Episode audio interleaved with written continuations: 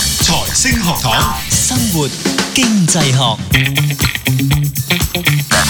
好，生活經濟學咁啊！直播室裏面有我蔡展輝，咁亦都有我兩位拍檔，分別有 Doctor Fred 同埋 Cato，兩位好，大家好。好啦，我哋咧延續翻我哋呢一個嘅話題啊，究竟你會中意一個 AI 醫生啊，定係一個真真實實有血有肉嘅醫生呢？咁啊，當然大家睇法唔同啦。有啲朋友話，當你真係見到真嘅醫生嘅時候呢。係有啲情況下啦吓，唔係每一位啦，醫者父母心啦，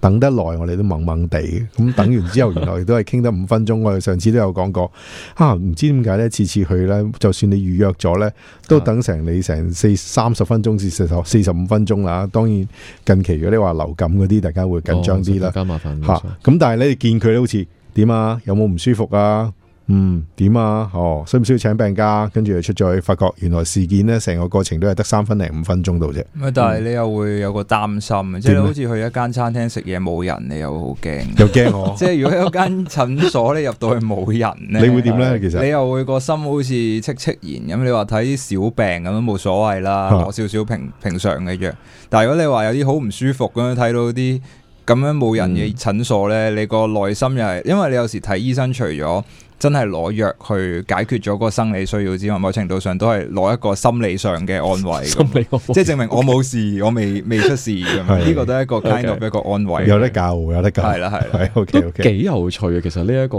嘅觀察，因為係嗱，一方面你到你你入去嘅時候，你梗係想佢詳細啲同你檢查係㗎啦，唔好三五分鐘踢翻我出嚟啦。係啊係啊，但係個問題你諗下，如果佢對所有病人都係咁嘅時候，你就唔係等四十分鐘或者一個鐘噶係啦。可能幾幾個鐘 噶啦，係可能係等咗幾個鐘，咁即係係有少少矛盾係咪咧矛盾喺裏邊嘅。我諗呢個第一啦，第二卡路提出嗰個問題又係好有趣嘅，嗯即係話我哋好多時咧做某一啲嘢，譬如睇醫生就係一個啦，嗯食嘢都可能係一個啦，嗯就係其實我哋對嗰個產品或者嗰個服務咧，其實冇一個完全嘅所謂完全嘅資訊。係即係除非你話睇開睇慣嘅係樓下屋村醫生咁，你你可能會大概知道啦。咁但係其實如果唔係嘅話咧，你好難去判斷喺事前咧，起碼嗯好難去判斷一個醫生嗰個質素係好定係唔好嘅，即係佢嗰個診症嘅成功率啊係，係啦準確度啊，其實係唔知嘅。咁所以點解我哋會用呢一個人多人少去，好似頭先卡路所講，即係個心咩啊，戚戚然啊嘛。係啊，咁其實都係因為咁啫嘛，因為我哋唔知啊嘛 knowing effect 嚟嘅都係冇錯，其實係一個 signaling effect 嚟嘅。咁呢個都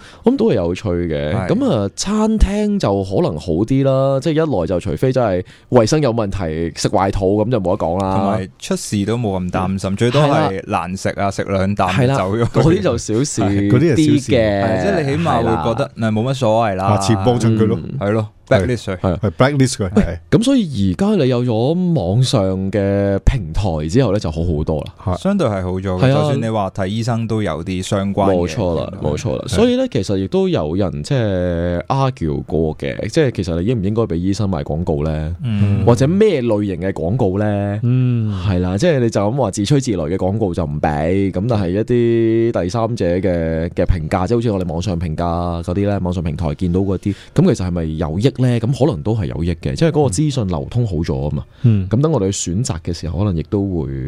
點啊點啊，做得做得比較好啲精明嘅。消費者係嘛係啦，即係一個 more informed choice 啊咯，即係 OK 有資訊嘅情況之下去係做決定。 ，OK 咁翻嚟我哋講呢度嗰個 AI 同埋真人醫生嘅分別啦。啊咁咧誒就好似 Steven 頭先一開始講到，我哋好多時咧會嘗試去比較嘅一個真人嘅醫生同埋一個 AI 嘅醫生。咁所以咧，我哋上一節咧就同大家分享緊咧，就係話究竟當我哋嗰啲病人面對住有呢個選擇啦，真人醫生或者 AI 醫生嘅時候，佢哋會唔會有一啲誒、呃偏好咧？佢哋係咪會偏向有血有肉嘅真人同佢傾下偈咧？定係定係其實信電腦即係信 AI 會多啲咧咁樣樣。咁上一次我哋其實討論過兩個實驗嘅結果嘅。第一個實驗咧，我哋就喺度講緊話，如果有一個免費嘅服務俾你嘅，咁你中意喜歡就叫做咩 sign up 啦，即係參加啦咁樣樣。咁一個服務咧就係由真人醫生去做嘅，另一個咧就係由一個 AI 醫生去做嘅。咁研究人員就發現咧，如果嗰個活動或者嗰個服務咧係由 AI 醫生去做嘅話咧，其實係少啲人願意參與嘅。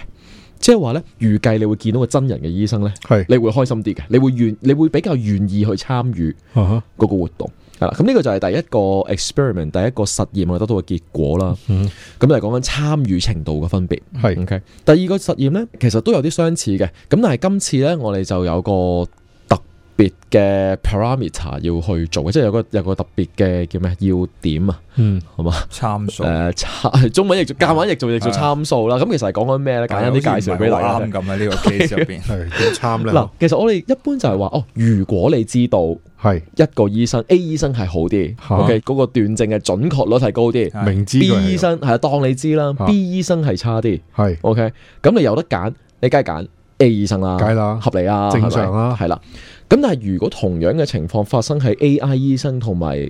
真人醫生個分別又係點呢？嗯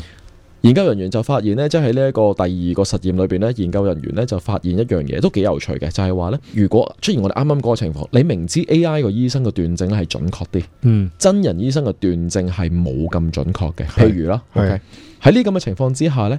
一般人對於呢個準確性嘅要求呢係係下跌咗嘅，哦係啦，即係話我寧願去承受一啲風險，係一啲不準確嘅情況，係嗯係啦，我都寧願要個真人醫生，有血有肉，係啦，嗯可能有血有肉傾偈開心啲嘅話，我唔 OK，知，係咪即係我我唔知點乜人解。真係好得意係啦呢嘅，個就係個實驗嘅結果，其實呢個行為都唔理性，係咯程度上幾奇怪，或者咁講，或者咁講，我哋覺得佢唔理性，係因為我哋覺得斷症個準確程度係我哋唯一嘅基最準重。要係或者啦，甚至唯一嘅基係準啦係啦。咁但係明顯呢個事實，即係如果我哋唔當嗰啲人係黐咗線啦， 係即係咁樣樣嘅話咧，係咁我哋呢個實驗得到一個結果嘅啫，個嗯結果就係準確性唔係唯一佢哋考慮嘅因素，嗯係係啦，背後有一啲嘢我哋睇唔到，係啦。如果簡單地將佢話哦準確性係大晒㗎啦咁樣樣咧，就明顯唔符合現實嘅。嗯係啦，咁呢個就係頭嗰兩個實驗啦啊。咁咧仲有第三個實驗咧，想同大家分享嘅係講啲乜嘢咧啊？今次就唔係講話願唔願意參加，或者係即係佢對嗰個準確性嘅偏好啊，係啦。